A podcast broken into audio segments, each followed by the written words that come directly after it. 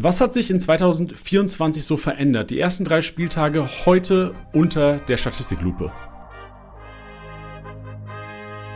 Spieltagssieger-Besieger, der Kickbase-Podcast.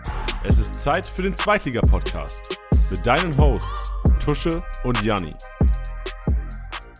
Ey, von Teller, Teller, Teller, Teller, Teller, Come on, Score zum Podcast-Gast heute, beziehungsweise Podcast-Aushilfsgast. Steilere Karriere als Usun momentan. Anton, grüß dich. Ja, Janni, freut mich brutal hier zu sein. Natürlich schade, dass Tusche ausfällt. Den Tusche-Song werde ich jetzt heute nicht für euch trällern, aber natürlich ähm, gute Besserung und schnelle Genesung an äh, Tusche. Das ist lieb. Ey, du hast mir vor dem Podcast gesagt, du hast, du, für dich ist kein Wunder, dass er krank ist, ne? Der hat so ein bisschen selbst gecallt am Freitag. Ja, boah, es war so ein bisschen abzusehen, weil tatsächlich habe ich auch das Topspiel der zweiten Liga gesehen, also Hamburg in Berlin. Und Tusche hat danach, lass mich nicht lügen, ich glaube, es waren Jonas Meffert und Immanuel Ferrei im Doppelinterview gehabt hat danach noch ein bisschen nett mit denen geschnackt und so, dann auch gesagt, ich stand halt mit Jacke draußen, aber kurze Hose und so, war ja auch dann irgendwie kalt.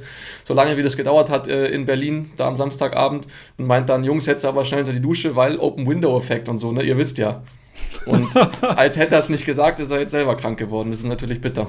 Ja, ich habe heute Morgen, also es ist wirklich sehr kurzfristig, Anton, wir reden gleich auch noch über dich, was du für eine Rolle bei Kickbase hast, die Leute dich mal so ein bisschen kennenlernen. Heute Morgen kriege ich diese Sprachmemo und ich hoffe, es ist äh, gut hörbar. Ich mache auch nur den Anfang, weil sonst vielleicht zu intim auch für Tusche. Morgen, Jani, mein Schätzelein. Ähm, bei mir ist mal wieder das Krankheitssyndrom reingeflogen. Ja, mehr mache ich jetzt nicht, aber. Boah, das klingt gar nicht gut. Nee, nee, also das war der Open-Window-Effekt, den hat Tusche mal richtig erwischt. Ja, ja, ich probiere so gut es geht, die Energie von Tusche hier zu matchen im Podcast, aber daran zu kommen wird natürlich schwer. Ey, eigentlich hättest du reinkommen müssen, ey, da sind wir doch wieder. Also ja. Tusches, Tusches Energie ist unschlag. Also wirklich der Kollege, der hat ja auch wirklich, der ist ja in mehreren Formaten auch unter der Woche oder die ja, Woche ja. über gespreadet, auch bei Sky. Ich finde es erstaunlich. Also manche könnten ja behaupten, der Kollege faked das. Oder der Kollege ist, äh, also spielt das, dass er, dass er quasi immer so gut gelaunt ist, aber du kannst nicht 20 Stunden on air sein in der Woche gefühlt und 20 Stunden lang das Pensum durchziehen, wenn du es fakest. Also deswegen ist, also Tusche finde ich, ja, es ist schwer, Anton, aber ich glaube, das ist auch gar nicht unser Anspruch, weil wir, jeder ist ein anderer Typ. Und Anton, du ah, bist einer. Und du bist einer, der Typ ist äh, enorm, enorm stark im Kickbase-Game. Und enorm stark auch, das eigentlich, eigentlich wollte ich das als Intro machen, um dir so ein bisschen auch Credit zu geben. Weil Championship zweite Liga bist du Kickbase intern die Nummer 1. Kickbase extern, was waren es? Platz 20, 25, 15? War 22 mittlerweile. Ich war uh. zwischendurch mal auf der 12, aber jetzt die letzten zwei, drei Wochen bin ich einen Ticken nach hinten gefallen im Feld. Aber zweistellig ist ja immer noch sehr, sehr gut. Dann bist du ja perfekt für, was ist in 2024 so passiert, weil da lief es ja bis jetzt wahrscheinlich nicht so gut bei dir. Ja, tatsächlich nicht. Ähm, ich habe mich die letzten beiden Spieltage immer so ein bisschen an einem Team vergriffen. Ich habe Paderborn gegen Osnabrück als Favoriten gesehen und dann natürlich sofort mit der roten Karte von äh, Klefisch war das ins Hintertreffen geraten, dann auch, äh, glaube ich, nicht mal gewonnen in, in Osnabrück. Lass nee, 0-0. 0-0, gell? Da keine Punkte gezogen. Jetzt an diesem Wochenende bisschen zu sehr auf Nürnberg vertraut gegen Osnabrück. Das heißt, der Hänger wird sich freuen, aber Osnabrück war so ein bisschen ähm, mein, meine Schwachstelle die letzten paar Wochen, ja, weil ich die unterschätzt habe. Ey, aber du bist ja auch einer, der sehr statistikaffin ist, so ein bisschen äh, Bench-Style auch. Und theoretische Statistiken sagen ja auch ganz klar, du musst gegen VfL Osnabrück aufstellen momentan. Offensiv kriegen die gar nicht zustande. Dass die jetzt zwei Kisten machen gegen Nürnberg, ist klar Klaus Unterstützung, aber auch so ein bisschen die Konteranfälligkeit von Nürnberg. Aber an sich, also ich glaube, 90% der Kickbase-Manager draußen sehen da drin auf jeden Fall keinen Fehler. Ja, stimmt schon. Aber wenn du mal bei Kickbase reinschaust, die letzten fünf Spieltage, die du immer da siehst, haben auch nur eins von den letzten fünf Spielen verloren. Also gar nicht so krasser Underdog gerade. Ja, und jetzt am Wochenende, also ich, ich baue so ein bisschen auf die. Ne? Ich habe ja, ähm, ich ziehe seit drei Wochen, ich ziehe nicht. Mein Team besteht aus Kleinhansel und Kühn. Und ich erhoffe mir einiges jetzt gegen Hansa. Vor allem, die haben jetzt Hansa und dann auch noch Elversberg. Also so zwei Spiele, da könnten die auch mal vier Punkte holen. Mhm. Ja, müssen. Ja, zockst du auch in der Managerliga, zweite Liga, oder bist du reiner Championship-Aufsteller? Tatsächlich äh, keine Managerliga, habe ich auch noch gar nicht gespielt, weil mir dazu irgendwie auch so ein bisschen die Leute fehlen. Ich bin ja wie Titi auch Löwen-Fan, das heißt, ähm, mit der zweiten Liga habe ich schon länger nichts mehr am Hut. Und ähm, deswegen ist in meinem Umfeld irgendwie nicht so viel mit zweiter Liga, aber Championship stelle ich eigentlich immer ganz gerne auf und bin da auch schon seit letztem Jahr fleißig mit dabei und dieses Jahr sieht es halt irgendwie ganz erfolgreich aus, ja. Ja, bin gespannt. Leider kannst du als Kickbase-Mitarbeiter nicht das, die 10.000 Euro gewinnen. Aber nee, aber das ist auch gar kein Problem, weil tatsächlich in erster Linie, wenn ich dann sehe, dass der Dennis da immer aufstellt, dass du da aufstellst und so, vor euch beiden zu landen, das gibt mir schon sehr, sehr viel und das ist wahrscheinlich mehr wert als die 10.000 Euro. Ja, das stimmt, okay, ja, das, das stimmt, ja. Ja, willst du mal ganz kurz sagen, ähm, was du bei Kickbase machst für Leute da draußen? Also das erste Mal, Anton war ja schon, also du hast letzte Woche das Intro im Erstiger-Podcast gesungen, auch so ein bisschen äh, bisschen, also dir war nicht bewusst, als du das aufgenommen hast, dass du es für den ersten Podcast machst, oder als Intro? Äh, du hast es, glaube ich, so halb angekündigt, dass du das da irgendwie mit verwenden willst, aber dass das dann sofort da ah. auf die Eins geht und äh, ja, ja, das ganze ja, Ding öffnet, wusste ich nicht. Und dass es dann am nächsten Wochenende nach dem Teller-Doppelpack nochmal in die Story reingeballert wird, war mir auch nicht so bewusst, aber ich habe auf jeden Fall von ein, zwei Kollegen auch aus der Fußballmannschaft äh, da auf jeden Fall Bezugnahme dazu erhalten. Ja, war die, war, ist deine Stimme erkannt worden? Also, oder haben die den Podcast gehört? Weil ich hab, da habe ich ja auch angekündigt, dass Anton gemacht hat. Ja, ah, ich glaube beides. Also erkannt worden bestimmt, wenn man einen so gut kennt. Und ähm, mein Mitspieler oder einer meiner Mitspieler kam dann halt mit diesem Lied singend in die Kabine reingelaufen. Boah, stark. Und ein anderer Spätzle von mir ähm, hat mir am Abend noch geschrieben, hey, hey, Podcast-Intro gemacht und genau. Echt stark, sehr gut. Also das Lied ist, ich glaube, Bench und ich haben heftigen Ohrwurm davon getragen. Wir waren ja in München jetzt die letzten zwei Wochen Einige Podcast-Hörer haben sicherlich mitbekommen, dass wir bei Sky waren, da die Konferenz gemacht haben. Und äh, da haben wir auch sehr viel Zeit miteinander verbracht. Und dein, das war halt im Grunde genommen so das Lied, was eigentlich getrellert wurde, wenn mal irgendwie keine Musik lief nebenbei. Ja, schon. Äh, willst du ganz kurz sagen, was du bei Kickbase machst sonst noch, außer Musik trällern und jetzt mal im Podcast aushelfen? Ja, easy. Ähm, ich bin seit bisschen mehr als zwei Jahren bei Kickbase und ich habe angefangen damit, dass ich Gewinne rausgeschickt habe für äh, Championship und Challenges und so weiter. Und dann Stück für Stück ähm, bin ich ins Texteschreiben reingekommen, weil ich das auch für FUPA, Fußball vor Ort, ich weiß nicht, die meisten Amateursportler von euch kennen das wahrscheinlich, weil ich für die auch mal länger gearbeitet habe, ähm, bin ich so ein bisschen ins Texten für Kickbase auch reingerutscht. Und nachdem Titi und Elisa damals noch die Texte da auch ganz gut gefallen haben, durfte ich da ein paar Tasks übernehmen und nachdem der Titi jetzt letzten Sommer ein bisschen in die Orga- und Management-Riege reingerutscht ist und weniger schreibt, kann ich da bei Insta noch ein bisschen mehr covern und äh, teile da eigentlich, was äh, schriftlich so passiert mit Eileen und Bench, die meisten Tasks und bin deswegen mehr in der zweiten Reihe aktiv, aber äh, erste Reihe und Podcast ist auch primär was für Janni und Bench. Ey, aber ich freue mich riesig und Anton, ich weiß, dass es äh, für jeden erstmal schwer ist, glaube ich, auch im Podcast zu sitzen oder dann auch vor der Kamera. Aber so mit der Expertise bist du eigentlich prädestiniert dafür, dann auch irgendwann den Schritt zu machen. Ohne jetzt dir zu viel Credits zu geben hier. Ja, ja, ja, warten wir jetzt erstmal die Folge ab und gucken, was da Genau, okay, das ist gut, das ist gut. Ja, die heutige Episode dreht sich um 2024, wo Anton vielleicht noch nicht so gut performt hat. Ich auch noch nicht so überragend. Also eigentlich sind hier die zwei falsch am Mikro. Vielleicht hätten wir ein paar andere noch einladen müssen. Aber wir haben mal die Spiele rausgesucht, die 2024 wirklich stark performen. Wir haben also heute den Statistik-Snack, der sich nicht nur um den letzten Spieltag dreht, nein, sondern äh, um komplett 2024 bedeutet die letzten drei Spieltage kumuliert. Und da fällt schon auf, wir sprechen nachher über einige Spiele. Anton und ich haben ja schon die, die Liste vor uns, wir haben sie schon besprochen. Da sind einige Spieler drin, die in der Hinrunde noch nicht diese Relevanz hatten. Und ich habe das Gefühl, das sieht man auch in meinem Team, dass einige Spieler, die in der Hinrunde enorm stark gepunktet haben, die immer in den Kategorien oben waren, momentan nicht so präsent sind. Also das wird heute Thema sein. Davor sprechen wir aber erstmal über den 20. Spieltag, Anton. Und der 20. war für mich, also ich habe viel Fußball gesehen am Wochenende, für mich war es so der Spieltag der Torwartpatzer. So Dreves gepatzt, Urbik gepatzt, Heuer Fernandes gepatzt, äh, Vasili oder Vasilc. Kann, kannst du ihn aussprechen? Tusch und ich schon immer enorm schwer. Ich würde Vasil sagen, aber ich bin mir bei weitem auch nicht sicher. Ja. Der Kollege hat gepatzt, Ernst hat gepatzt, Klaus gepatzt, Zieler gepatzt. Also wirklich einige minus 45 und einige äh, Kisten für die Offensive, die eigentlich nicht so fallen dürfen. Hast du es mhm. auch so wahrgenommen? Ich habe tatsächlich von der zweiten Liga nur den Samstag gesehen, weil ich Freitag im Training und Samstag beim Spiel war. Aber ähm, die Dinger von jetzt ja, Hertha gegen, gegen Hamburg und so habe ich auf jeden Fall auch gesehen. Vassil habe ich auch gesehen. Ja, auf jeden Fall hast du schon recht damit. Ich fand, es waren zumindest am Samstag keine so richtig groben Böcke drin, wo du sagst, boah, krank, wie kann dir das passieren? Aber halt überall so Dinger, wo du sagst, hey, wenn der Torwart halt mal einen kleinen Wackler oder Fehler drin hat, dann ist das halt in den meisten Fällen auch irgendwie ein Gegentor. Und bitter, aber passiert.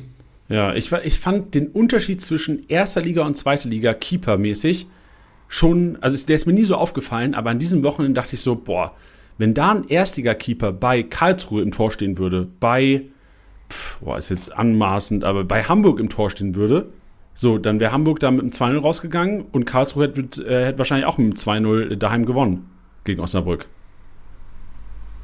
Ja. Ist das zu harsh? Ja, ich finde es ein bisschen zu hart, weil ich finde, dass du gerade mit irgendwie Keepern wie Heuer Fernandes eigentlich schon einen hast, der brutal gut hinten rausspielen kann und für das Spiel, was äh, Tim Walter mit Hamburg aufzieht, eigentlich, finde ich, prädestiniert ist, auch wenn du natürlich in der Saison verm vermutlich vor allem dieses Eigentor gegen St. Pauli äh, da im Kopf behalten wirst, wofür er nach meinem Geschmack auch wenig kann, weil der Ball halt einfach auf dem Acker einmal in die Grube fällt und dann irgendwo hinspringt. Und wenn ich an Jonas Urbig denke, der jetzt halt irgendwie, was hat der, von fast zehn weiße Westen und eigentlich für sein junges Alter brutal stark hält.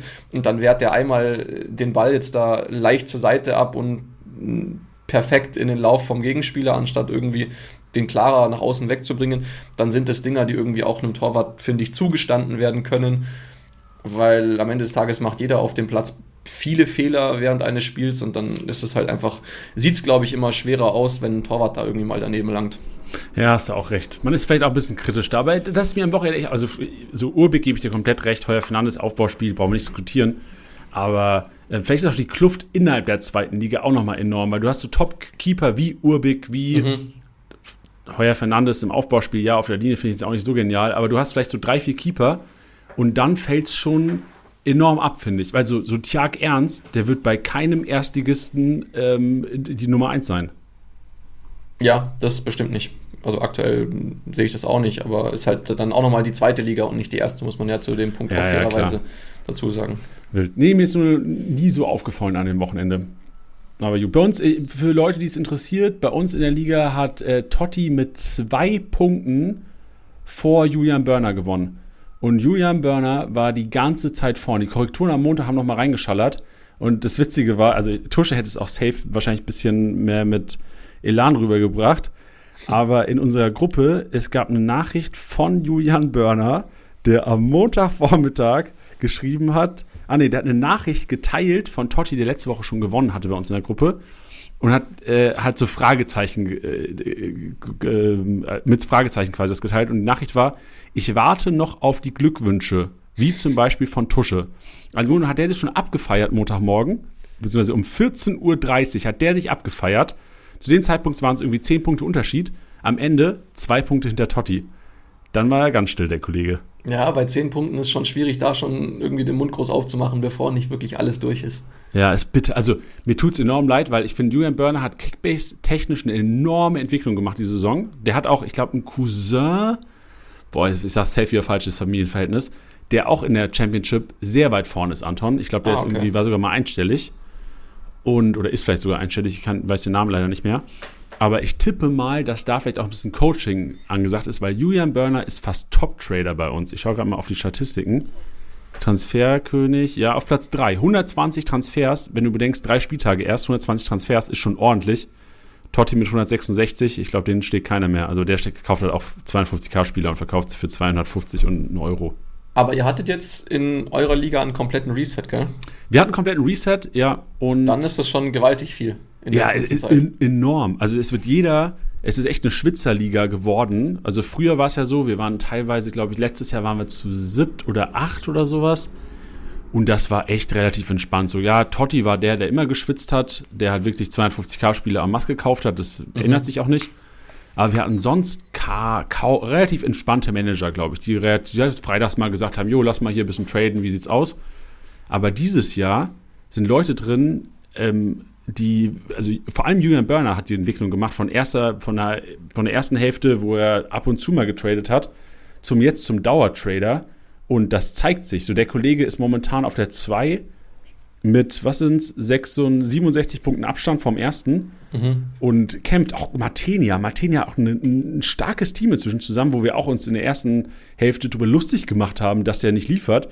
Inzwischen Brown im Team mit Christoph, Van der Bremt, äh, Meffert, Wanner, Matanovic, Pretain, also der hat Obermeier, der hat einfach elf Starter, die echt solide punkten und das ist Platz 3 momentan. So, ähm, Lea Paccarada auch auf Platz 4. Also die ganzen Fußballprofis haben, glaube ich, in der Hinrunde Lehrgeld gezahlt, aber jetzt sind sie dran und performen, weil sie halt auch, das können wir, das weiß jeder da draußen, so, die haben halt ein bisschen Insiderwissen. So, die wissen eventuell, wer spielt und können da auch Vorteile draus ziehen, was ja jeder normale Mensch auch machen würde, wenn er Fußballprofi wäre.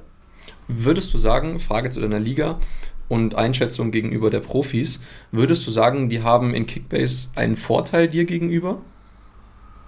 Ähm, mir persönlich glaube ich nicht, weil ich beruflich mit Kickbase zu tun habe und dadurch sehr viel Informationen sammeln muss, quasi, um den Content zu erstellen, den wir erstellen in der Woche.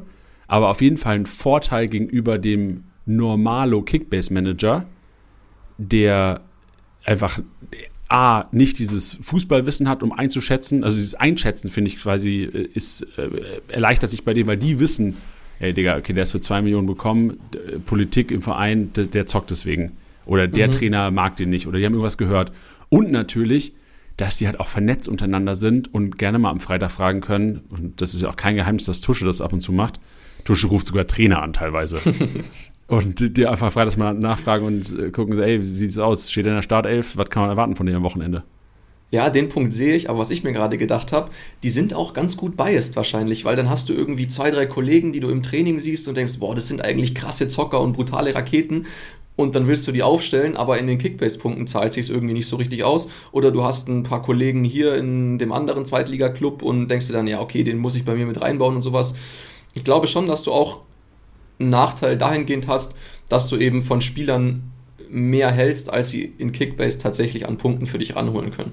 Guter Punkt. Ja, das ist ein sehr guter Punkt. Wenn du es schaffst, also sagen wir so Szenario, du bist Fußballprofi und bist aber kein Fan von irgendeinem Verein und bist sozial inkompetent, dass du keine Kumpels hast in einem Verein oder in deinem eigenen, dann bist du wahrscheinlich der beste Kickbase-Manager der Welt. Dann bist du die Eins. Ja, aber ich gebe dir recht, ich weiß, du bist ja 68-Fan, sollten jetzt in zwei Liga aufsteigen und du da managen, wirst du es auch merken.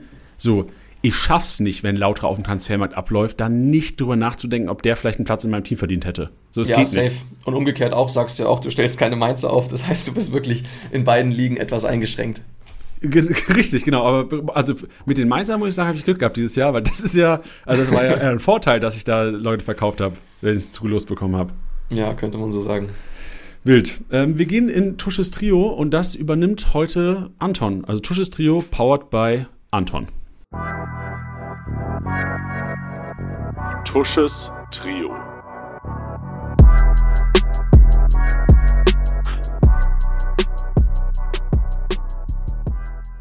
Alles klar. Und wir starten auch direkt rein mit Elias Saad. Elias Saad natürlich relativ langweiliger Call, weil er zwei Tore gemacht hat. Uns klar ist, dass der irgendwie oben mit dabei ist. Aber ich bin immer wieder beeindruckt, wenn ich den sehe und wenn ich denke, dass der vor einem Jahr, gell, der kam irgendwie im Winter jetzt oder im letzten Winter nach äh, St. Pauli, wenn ich mich nicht täusche, dass der einfach so eine geile 1 gegen 1 Qualität hat. Das sind gute Kontakte, schnelle Antritte. Wenn der da außen den Ball hat, dann kannst du als Verteidiger nicht Vollgas draufpressen, weil der macht einen Haken und der ist weg und zündet die Dinger dann auch irgendwie sauber aufs Tor macht schon echt Bock, den zu sehen. Und am allergeilsten fände ich es, wenn er mit St. Pauli aufsteigt und dann im nächsten Jahr auch Bundesliga zocken darf. Ähm, als zweiten Spieler, das wird dich vermutlich freuen. Darf ich, ich noch was zu Saat sagen? Ja, bitte. Oder so, willst du alle drei machen? Nee, nee, nee, nee, nee. Ey, also ich finde Saat auch, das ist so für mich so der Adrian Beck der zweiten Liga. Oder beziehungsweise ist es so, diese Adrian Beck-Story von Heidenheim finde ich ja auch so geil, dass er so von Ulm Regionalliga gekommen ist. Und Saat ist ja sogar, ich weiß nicht, irgendwie aus Norderstedt. Ich habe keine Ahnung, was Norderstedt für eine Liga spielt. Ähm, aber das ist komplett, also, ah, ich sehe es gerade, Regionalliga Nord spielen die. Mhm. Okay, ja genau, im Grunde ist das eine Adrian Beck-Story, so wirklich. Und ich sehe, also ich gehe davon aus, Tusche sagt auch immer, dass St. Pauli aufsteigt. Und ich sehe auch, dass Elias Saad so die steilste Formkurve eigentlich aller Zweitliga-Profis momentan, okay, viele, viele St. Pauli-Spieler vielleicht, aber einer der steilsten Formkurven der Zweitliga-Profis hinlegt, weil es halt einer ist, der so dieser so ein bisschen Unterschiedskicker. So, du hast Affolein, der auch alright ist, aber für mich ist Elias Saad offensiv so der Unterschiedskicker eigentlich, der nochmal, wenn gar nichts geht, so das 1 gegen 1 gehen kann, wenn Hartl mhm. mal vielleicht nicht Bock hat, offensiv was zu machen. Ja, ja, definitiv feiere ich. Hätte ihn gerne, ist aber für mich auch ein Spieler, der ohne Torbeteiligung jetzt nicht so geil punktet aus Kickbase-Sicht. Ja, ist schon richtig. Aber wie gesagt, geiler Zocker. Und ich glaube, das wäre auch so einer, dem so dieses Format Baller League, kleiner Platz, Käfig und so weiter brutal taugen würde. Ja, das glaube ich. Wenn es nichts wird mit erster Liga oder Verletzungen, sehe ich den in drei Jahren da. Ja, Wildcard. ähm, naja, gehen wir auf den zweiten Platz und das wird dich, oder beziehungsweise auf, den, auf die zweite Empfehlung im Trio, und das wird dich brutal freuen, weil weißt du noch, was ich dich am 3. Und, oder andersrum, was du mich am 23.01. gefragt hast? 23.01. Ich gehe mal davon aus, dass es meine Entscheidung in der Liga war. Ja, das ist es. Ähm, Soll ich das mal sagen? Oder ja, sag, sag du gerne. gerne. Ja, okay. ich mach, passt. Ähm, ja. Für alle draußen, Jani hat mir geschrieben, ähm, und der Janni schreibt mir selten wegen Spielern und so weiter, weil natürlich in der Office-Liga auch ein bisschen Konkurrenz ist und so weiter. Aber zweite, zwei, aber zweite, Liga konnte er mich dann in Ruhe fragen. Ache, Jatta oder Reis, wer macht in den nächsten Wochen am meisten Punkte? Und ähm, ich habe dir, glaube ich, zwei Kombinationen geschickt. Einmal unter der Annahme, dass Reis und Jatta gleich viel spielen, habe ich gesagt Reis, Jatta, Ache. Und unter der Annahme, dass Jatta mehr Spielzeit bekommt als äh, Reis, habe ich dir geschrieben, Jatta, Reis, Ache. Aber Ache habe ich konsequent auf den dritten Platz gesetzt, weil ich mir wirklich nicht vorstellen konnte, dass er nach den wenigen Minuten, die er zuletzt bekommen hat, irgendwie, wenn er wieder richtig fit ist, auch sofort am Hütteln ist. Aber der hat jetzt in den letzten beiden Spielen, die nach deiner Frage da auf uns zugekommen sind, 353 Punkte gemacht, Jatta 309, Reis 238. Das heißt, Ache hat das Ding eigentlich komplett an sich gerissen und da, glaube ich, auch gezeigt, dass er absolut wert ist, dass du den gehalten hast. Bin ich jetzt in deinem Trio oder wer ist, wer ist jetzt in deinem Trio? Weil ja, das so ist ja im Grunde genommen, also das ist ja, das ist ja im Grunde genommen Schulterklopfen für mich und Schande auf dein Haupt. So, wo ist deine Expertise, Anton? Ja, ein bisschen. Ein bisschen, äh, ein bisschen von beidem, ein bisschen du rein, ein bisschen Asche auf mein Haupt und ein bisschen. Bisschen Ache, Ache auf dein Haupt. Ja, genau, so ist es. Ähm, und ein bisschen einfach Lob für, für die geile Performance von Ragnache, weil ich finde, den Spielstil von Lautern fand ich noch nie so richtig ansprechend, um ehrlich zu sein. Aber jetzt vielleicht sogar noch mal einen Ticken weniger unter Gramotzes als unter Schuster. Und dafür, dass Ache da, glaube ich, mit zweimal ungefähr 70 Minuten vom Feld geht und zwei grüne Balken abreißt, brutal. Ja, ich sag dir auch wirklich, wir sind so abhängig von dem Kollegen. Wir sind so abhängig von dem Kollegen und Dimitrios Kramotzes äh, Arbeitsplatz ist auch so abhängig von dem Kollegen, wirklich. Also Ragnar Ache ist, und ich hab's, mit Tusche habe ich auch schon drüber gesprochen, Anton. Wir hatten schon, wie oft hatten wir schon die Diskussion, Ragnar Ache ist der beste Stürmer der zweiten Liga. Wie oft hatten wir die Diskussion schon? Oft. Oft. Ich habe dir gesagt, es gibt zehn bessere. ja, aber jetzt okay. Nach mal realistisch. Wie viele bessere Zweitliga-Stürmer gibt es? Da muss ich tatsächlich irgendwie mal kurz in die App gucken und schauen, wer da so stürmt. Ich mache mir mal die Top 25 auf bei den Angreifern. Und dann einmal, also Glatzel ist auf jeden Fall besser. Natürlich profitiert er auch krass davon, dass er halt beim HSV spielt, aber ist halt, finde ich, ein, für die Zweitliga-Verhältnisse sehr kompletter Stürmer. Mmh, Regota, ja, doch auch besser, wenn du siehst, wie Ache in, in Fürth gespielt hat, würde ich auch Regota drüber sehen. Artig würde ich einfach aufgrund seiner technischen Ja, aber Fähigkeit anderer Spieler, das ist kein Stürmer. Ja, okay, anderer Spielertyp, ja. eher Flügel passt. Ähm, Tabakovic sehe ich davor. Aber ja, dann wird es tatsächlich auch schon, wenn man nach richtigen Neunern Stürmern sucht, dünn. Ja. Hm. Also. Zehn sind es nicht, aber ein paar sehe ich auf jeden Fall noch vor. Okay, ja, hat ja jeder seine Meinung. Also ich, ja. wäre überzeugt davon, dass, dass Ragnar Ache beim HSV mehr Tore machen würde als Robert Glatzel. Das sehe ich nicht. Okay, aber das hat ja auch nicht. jeder seine Meinung. Aber du, ja. da, da, siehst du halt auch, wie biased ich bin. Da ja. siehst du halt auch der Grund, warum Tuschel mir Ragnar Ache andrehen konnte. Warum ich da dem Geld in die, in die Hosentasche gesteckt habe für. Wild. Aber schön. Ey, mich freut's hier, dass hier, dass der, das äh, Reggie ist, glaube ich, sein Spitzname. Sollte auch ab jetzt nur noch so genannt werden hier im Podcast. Ähm, auch im, im Trio ist heute. Danke, Anton. Ja, bitte gerne. Und um das Ganze abzuschließen und voll zu machen, gehen wir mit 222 Punkten an diesem Spieltag und Derek Köhn von Hannover 96, der jetzt äh, zum dritten Mal in Folge mit Assist geglänzt hat und ähm, ja, drei grüne Balken hingelegt hat in den letzten drei Wochen brutal stabil, brutal solide, viele Punkte, sein Geld absolut wert und ist für mich eben auch einer in dem Trio, den man auf jeden Fall nennen sollte an dem Spieltag. Ja, ey, mich hat's gewundert, dass der erstmalig im Winter in die erste Liga gewechselt ist. Und sehen seine Standards sind so krank gut. Alter, diese Ecken von dem, der hat ja das Eigentor verschuldet, äh, oder das, nicht das Eigentor verschuldet, das Eigentor er, erzwungen, was dann Schumacher von Rostock reingemacht hat, mhm. nach einer Ecke, die so geil scharf geschossen war. Und dann diese Heizenberg-Ecke, also wie geil einstudiert ist das? Heizenberg, hast du das gesehen zufällig? Ich habe leider nur Samstag gesehen, vom Rest Egal, ich erkläre es dir. Ich versuch's, ja, ich versuch's mal mir ein Bild. Genau, ich mal dir das Bild. Ecke von rechts, also zum Tor hin, Linksfuß Köhn. Heizenberg steht dann aus Kompasssicht nördlich, quasi hinterm Tor, also nördlich, weit nördlich vom Ball, weg vom Ball, auf der Torlinie im Grunde genommen, 10 Meter am 16er. Kannst du, weißt du jetzt, wo Halzenberg stand? Ja, so ungefähr. Also im Grunde genommen auf einer Linie mit Köhn, Torwart, Heizenberg. Aber Heizenberg ja, ja. ungefähr 10 Meter zwischen Torwart und, und Heizenberg läuft bei Kontakt Köhn im Grunde genommen die Linie entlang. Mhm. Und Köhn trifft genau den Spot, wo Heizenberg quasi komplett vom Gegenspieler ist. Heizenberg muss noch reinköpfen. Geniale Ecke und Köhn, wirklich Props. Er war genauso geplant, nur was du es dann genauso machen kannst, nachdem du schon, was weiß ich, 85 Minuten, keine Ahnung, wie lange, wann, es, wann die Kiste war, relativ spät, den Platz hoch und runter gerannt bist, das ist wirklich, das ist Prime, das ist Können und das ist eigentlich erste Liga.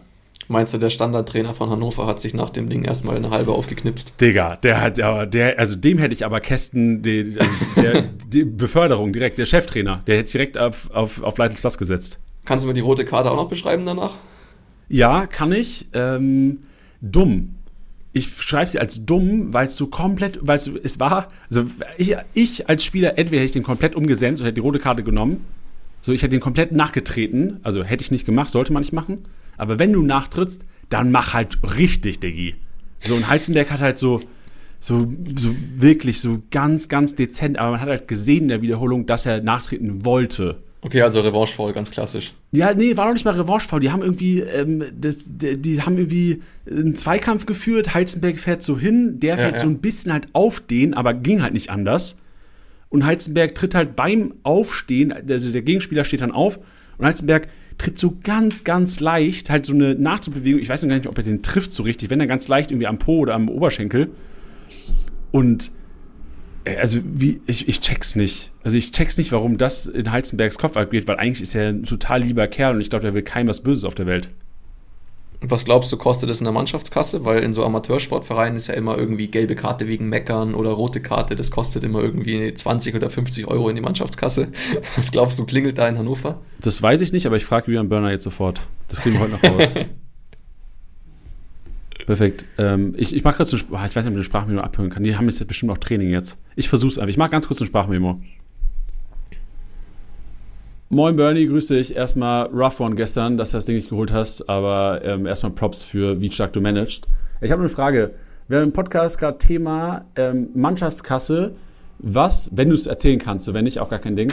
Was muss man bei euch für eine rote Karte nach Tätigkeit in die Mannschaftskasse zahlen? Erzähl es mir aber auch nur, wenn es für dich okay ist, wenn es ein Podcast-Thema ist. Danke. Gut, mal sehen, was zurückkommt. Hm. Gut, das war das Trio. Anton, finde ich strong, finde ich strong und alles drei Spieler, die wir eventuell auch in der ersten Liga sehen. Zeitnah. Ja, man wird sehen. Weil ich, also ich bin mal, also bei Ache bin ich mir leider sicher, wenn wir nicht aufsteigen sollten, dann ist er weg. Ähm, Saad könnte vielleicht so erste Liga zocken und Köln ist für mich auch ein ganz klarer Abgangskandidat. So, eigentlich, ich weiß nicht, ob Köln mir Transfers tätigen kann. Obwohl, die haben auch Paccarada eigentlich, ne? Wenn der in Form kommt. Ich, Paccarada verstehe ich auch nicht den Case. Dass der, also klar, Finkri wird strong, aber das ist eigentlich so, der, der, da will jetzt zu St. Pauli zurückkommen. Wenn St. Pauli aufsteigt, zurück zu St. Pauli, äh, erste Liga rasieren. Das wäre nicht schlecht, ja. Ja, aber Köln, wo, können, wo kann Köln zocken, erste Liga? Ähm. So, Iago geht, Augsburg. Da haben wir es. Ja, gar nicht so schlechter Call. Auch Bochum finde ich nicht so schlecht, wo jetzt äh, Wittek leider nicht so richtig gezündet hat, den ich natürlich als Ex-Löwe auch eigentlich sehr, sehr geil finde. Aber da irgendwie Bernardo einen weiter nach innen zu schieben oder wenn dann Letsch nochmal sagt, Dreierkette, 24. Versuch und Köhn auf die Schiene, wäre schon auch irgendwie ganz cool. Ja, das stimmt, gebe ich auch recht. Man findet Möglichkeiten. Hm. Gut, Anton, wir gehen in den Statistik-Snack und bearbeiten mal 2024, weil ich ja schon gesagt habe, hat sich einiges verändert, einige Namen drin, die auch vielleicht überraschend sind und die auch noch nicht zu preisintensiv sind, wo auch Kaufempfehlungen draußen stehen können. Statistik-Snack.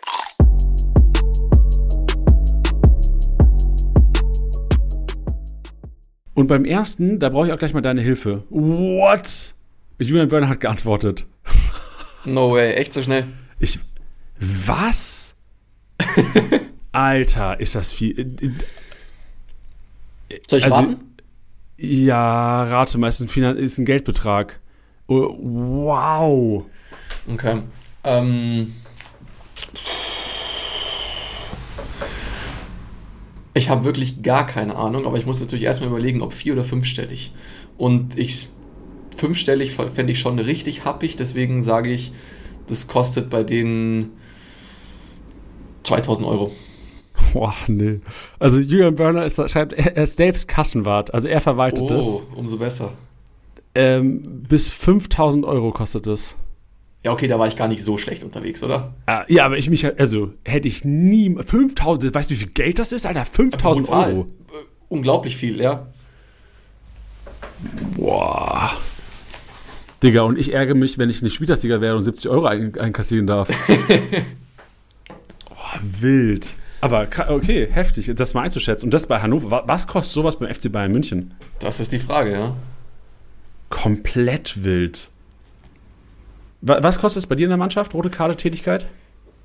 50 Euro, glaube ich. Boah, ja, kannst du. Boah, kannst du mal ein paar Nullen dran Ey, Digga, das schaut mich, das schaut mich wirklich komplett gerade. Wir machen gleich noch Statistik, aber ich brauche erstmal eine Minute. Das ist ja echt wild. Aber und was auch, was auch die meisten Teams haben, ich weiß nicht, ob du das kennst, aber ähm, Trainertarif ist immer doppelt. Also wenn der Trainer irgendwie daneben äh, langt, dann ist das doppelt und es müsste natürlich bei Union zum Beispiel dann auch gut geklingelt haben. Boah, aber wie unfair ist das? Spieler verdienen noch mehr als Trainer, oder? Weiß ich nicht, aber Trainer mit erhöhter Vorbildfunktion und der natürlich irgendwie auch ein bisschen dafür sorgt, dass so ein Strafenkatalog mit Pünktlichkeit und sowas auch äh, eingehalten wird und das im Zweifelsfall sogar noch mit aufsetzt, hat natürlich da irgendwie vielleicht noch einen Ticken mehr Verpflichtung, sich dran zu halten. Voll, also das schockt mich wirklich. Aber gut, ähm, muss ja auch ein Wert sein, wo man sagt dann, oh, dann überlege ich vielleicht doch nicht nachzutreten, weil sonst ist der, ist der, die Mal, der Maledivenurlaub vielleicht nur 10 statt 12 Tage der Maledivenurlaub ja, aber dann wird halt äh, Malle mit der Mannschaft nochmal ein bisschen verlängert, oder? Boah. Wenn der Hannover irgendwie zusammen wegfährt Ey, und da so viel Geld zusammenkommt. Wirklich, letzte Maiwoche, da wird, also da wird Halzenberg gedankt, dass er die Tätigkeit begangen hat. Und man muss ja auch mal sagen, cool, dass sie das irgendwie so schnell und so frei einfach rausgesagt haben, weil im Endeffekt, dass du so internas aus der Mannschaft erfährst mit Mannschaftskasse und so weiter, was kostet dies, das ist ja auch alles andere als selbstverständlich. Ja, das stimmt. Weiß nicht, ob Julian Börner da wirklich nachgedacht hat. Vielleicht habe ich ja gesagt, das wäre das quasi Preis. Ey, Jani, nochmal wegen vorher, nimm das bitte raus aus dem Podcast. genau, richtig. Ja, wild. Gut, wir gehen jetzt aber wirklich zum Abwehrboss, mit dem ich starten wollte. Und das ist einer, Anton, ich habe ja schon gesagt, da brauche ich deine Hilfe. Das habe ich vor fünf Minuten gesagt, als diese Nachricht gerade reingekommen ist. Weil der läuft tatsächlich in unserer Liga ab. Und das ist ja eigentlich perfekt. Ich rede immer mit Tusche über unsere Liga und wir treiben unsere Preise gegenseitig hoch. Ist ja total dumm eigentlich. So mit dir über unsere Liga zu reden, macht ja komplett Sinn. Vukotic auf der 1, 63 Aktionen bis jetzt in 2024. Der hat fast 300 Punkte, das sind 275 allein roh mhm. Defensivaktionen gemacht. Dieser Mensch ist der, der Überverteidiger in der Kickbase-App in der zweiten Liga momentan. Was ist Vukotic gerade wert? Und das ist es nämlich. Vukotic ist 8,5 Millionen wert, ein 111er Schnitt. In, dieser, in diesem Jahr ist der Schnitt bei 140 im, in 2024. Mhm. Und er läuft in 13 Stunden ab bei uns. Problem ist jetzt natürlich, der Podcast wird ja heute veröffentlicht, das heißt auch die Konkurrenz wird wahrscheinlich diesen Podcast hören und zumindest wahrscheinlich Julian Börner, Tusche und ich weiß nicht, wer sonst noch reinhört, wissen, dass ich eventuell auch auf ihn gehen würde. Weil, also ich kann dir ja ganz kurz, ich lege es einfach offen. Wenn sie es hören, haben sie Glück, können sie vielleicht mitbieten, wenn nicht, dann habe ich vielleicht Glück es ist so, mein Gedankenspiel ist, ich bin Hugonet-Besitzer, mhm. den ich eigentlich geil finde, aber jetzt, der eine fünfte gelbe Kartensperre absitzen wird an diesem Wochenende. Und ich besitze äh, Enzo Leopold. Meine Überlegungen sind, dass ich Kurucay aufstelle, den ich da, also der quasi mein zwölfter Mann ist. Bei mhm. Braunschweig momentan auch nicht so schlimm. Gegen KSC pf, weiß ich nicht, ob da so viel durch die Luft kommt, aber möglich, dass er vielleicht Parkierungsaktionen bekommt mhm. auch. Hugonet abgebe und Leopold abgebe und mir Vukovic reinstelle. Leopold ist halt mein einziger Hannoveraner, die es aber auch ein schweres Programm haben. Hannover spielt jetzt gegen HSV, dann Fürth, dann Osnabrück. Osnabrück hast du ja gesagt, stärkste Mannschaft nee, aber, aber die ersten nächsten zwei Spiele werden tough, obwohl Enzo Leopold halt echt ein Rohpunkte-Monster ist. Der hat 117 gemacht beim 2-1 gegen Rostock, hat 200 gemacht gegen Nürnberg, hat 60 gemacht gegen Elversberg, also der hat auch schon ordentlich gepunktet in 2024. Und Hugonet liebe ich eigentlich auch, weil er für 2 Millionen, der ist noch viel zu preiswert dafür, dass er auch einen 90er Schnitt hinlegt bis jetzt oder einen 85er Schnitt in 2024 und Gesetz ist bei Magdeburg. Also es ist, fällt mir schwer, aber irgendwie würde ich schon gerne Vukotic haben. Was ist deine Einschätzung? Ich habe gerade, als du erklärt hast, mal geschaut, gegen wen Vukotic als nächstes spielt und ich habe Nürnberg, Schalke, Paderborn und Elversberg jetzt gesehen. Und ich finde, das liest sich eigentlich als Programm für einen Verteidiger gar nicht so verkehrt. Mhm. Was ist denn, was ist denn ein gängiger Overpay in der zweiten Liga? Ich weiß nicht. Also Office League äh, overpay ich meistens, wenn ich einen Spieler haben möchte, so um die ein bis zwei Millionen, einfach weil ich da auch ein bisschen zu geizig bin. Aber was ist denn bei euch in der Liga so ein gängiger Overpay, den du hinlegen musst, wenn du jemanden haben willst? Ey, das ist leider sehr, sehr unterschiedlich. Also ich habe teilweise schon Leute für Marktwert bekommen, wo ich überrascht war. Ich habe diese Woche zum Beispiel ähm, Flick, Florian Flick habe ich irgendwie für 50k über Marktwert bekommen den ich eigentlich gar nicht wollte, wo ich halt dachte, oh, der steigt ein bisschen, nehme ich mal finanziell mit. Vielleicht tausche ich den für Leopold aus, weil Leopold einfach, also klar, Hannover geil, aber ich spiele jetzt gegen HSV und Fürth. Da ist vielleicht ein Flick geiler mit Nürnberg, auch wenn die mhm. gegen ja, Wien Wiesbaden und dann Lautern natürlich äh, gar keine Chance da, aber ist äh, ja, war mein Gedanke. Und Flick kriegst du so für 50k drüber, aber auf der anderen Seite, ich gucke mal durch, so, es werden auch Leute gnadenlos overpaid. Beispiel, was war jetzt zuletzt? So Heise musste, okay, 600k mehr zahlen, ist über den Markt gegangen. Ein Soppy 300k über Marktwert. Ja, also es ist so, also selten, dass du über eine Mio zahlen musst, außer bei Big Boys. Problem ist halt, Vukotic ist ja eventuell ein Big Boy und noch zu preiswert. Mm, ich würde, wenn ich auf Marktwert 8,5 schaue, wahrscheinlich so mit 9,2, 9,3 reingehen und falls ich überboten werde, halt hoffen, dass ich satt überboten werde und dann dann sagen, ja, okay, zu dem Marktwert ist es nicht wert und dann bin ich lieber glücklich, dass irgendein anderer Manager weniger Budget hat, um mich bei anderen Spielern auszustechen. Vor allem, wenn du überlegst, ich glaube, in der zweiten Liga hast du auch wirklich, wirklich viele Starter für kleines Geld. Das heißt, äh, im Notfall findest du für das Geld auch bestimmt zwei andere Spieler, die anfangen. Ja, ja, also das ist kein Problem. Es ist halt, geht halt eher darum, ob ich, es, ob ich einen Leopold, den ich eigentlich auch gerne durchziehen würde, und einen Hugonet, die ich beide gerne durchziehen würde, durch einen Kurucay-Vukutic-Kombi mir, mir reinstelle. Wie sahen die Starter von Kurucay in den letzten Wochen aus? Ist der viel, viel ja, gestartet? aber halt auch, ja, der, der startet auf jeden Fall, der ist sicher gesetzt, aber der punktet halt im Schnitt so, macht der 50. Mhm. So, der hat 1-0 gegen Magdeburg gewonnen, zu 0 Bonus, macht 105 Punkte. Ja, die Ausreißer kriegst du vermutlich eher über, über Leopold und Hugo Nege. Ja. Magdeburg muss eigentlich, also es ist schwer. In meinem Kopf ist momentan, und ich wollte eigentlich jetzt nicht über Geld reden, aber eigentlich wahrscheinlich versuche ich den Load zu bekommen. Wenn ich ihn bekomme, mache ich es halt. Mhm. Aber dann habe ich wenigstens nicht zu viel Invest und kann. Also ich, ich weiß jetzt schon genau, Hugo Nee verkaufe ich an Markt, der ist 2 Millionen wert, das ist, ein, das ist eigentlich ein 7 Millionen Spieler in meinem Kopf. Mhm. Was ist dein Plan in der Liga? Platz verwalten oder nochmal richtig oben angreifen? Äh, also wir spielen ja erst drei Spieltage. Ich bin momentan ah, Sechster mit was 500 Punkten Abstand oder 500 ja 540 ja. Punkten Abstand hinter Platz 1. Also da ist alles möglich und im Grunde brauche ich Konstanz im Team. So ich will den ersten Platz am Ende der Saison. Und den sagst du, holst du über Konstanz und nicht über positive Ausreißer? Ja, positive Ausreißer habe ich ja meine, meine Reggie vorne drin. Fair. Ja, dann, ja, wahrscheinlich Vukotic leicht overpayen und hoffen, ihn zu bekommen und wenn nicht mit den anderen beiden gehen, oder? Ja. Aber da jetzt auch. irgendwie krass Kohle zu verballern, macht, glaube ich, auch nicht so viel Sinn. Nee, macht, macht echt keinen Sinn. Boah, ist tricky. Aber ich hätte ihn schon sehr, sehr gerne, weil ich weiß, dass der, der, der wird diesen 100, 100er Schnitt halten. Diese ganze Saison über. Und ja, für kann 100, ich mir auch vorstellen. Für einen 100er Schnitt zahlst du eigentlich 15 Mio, 14 Mio, 13 Mio. Das ist ein 100er Schnitt. Mhm. Ja, schwierig, schwierig. Gut, also darüber mache ich mir noch Gedanken für euch. Vukotic auf der 1 vor Marquez, Nürnberg, 44 Aktionen, 186 Punkte und Kobalt, KSC. Das sind vor allem, also Marquez und Kobalt sind ja noch viel zu preiswert. Also die als Rohpunkte hinten drin, vor allem erstaunlich, dass du eigentlich, also ich hätte gedacht, Horn wäre vielleicht over einem Marquez Kickbase relevanztechnisch und ein Franke über einem Kobalt, aber wenn ich das sehe, sind es eben nicht. Mhm. Irgendwas hinzuzufügen? Oder. Weil eigentlich, also Abwehrboss in der Hinrunde, Anton, als Vergleich jetzt so, Jordi Device. Wir hatten Kempf. So die ganzen Big Boys und der einzige Big Boys, den ich hier sehe, ist Vukotic eigentlich. Ja, wo du jetzt gerade von den beiden Nürnbergern auch gesprochen hast, die haben mich am letzten Wochenende so einen Ticken gebrochen bzw. enttäuscht, weil ich da natürlich mit einem zu Null-Sieg gegen äh, Osnabrück zu Hause gerechnet habe. Deswegen ähm, würde ich da jetzt, auch wenn die beide recht preiswert sind, nicht zu viel Punkte auf jeden Fall drin sehen. Aber das Preis-Leistungs-Verhältnis ist natürlich schon eigentlich echt stark, dass du für so einen günstigen Preis Starter bekommst, die dann im Zweifelsfall, wenn Nürnberg halt gewinnt oder sogar zu Null gewinnt, auch echt gute Punkte liefern können. Ja, das stimmt. Wir haben die Kategorie Dribbelkönig und da ist es eher übersichtlich. Van Vanderbremt auf der 3 mit 9 Aktionen, 45 Punkte, relativ strong, vor allem als Defensivspieler. Und auf der 1 und 2 sind Conte und Wanner. Klar, gehen vieles Dribbling, 11 Aktionen, 10 Aktionen sind es aber auch keine Werte. Wenn du überlegst, du Musiala zu seinen besten Zeiten, letztes Jahr Rückrunde, der hat teilweise 11, 12 Dribblings in einem Spiel gehabt. Also es ist nichts, was jetzt ein enormer Kick bis Relevanz aus Conte und Wanner rauszieht. Ja, aber Van der Bremt ist strong, oder? Neun ja, Van der, genau, Van der Bremt finde ich auch wirklich. Also ist ein sehr guter Rohpunkter und Martenia kann sich sehr glücklich schätzen, dass er den hat. Wer hat, da links, hin, wer hat da links hinten verteidigt bei Hertha? Karbovnik, gell? Ja. Eieiei. Ei, ei.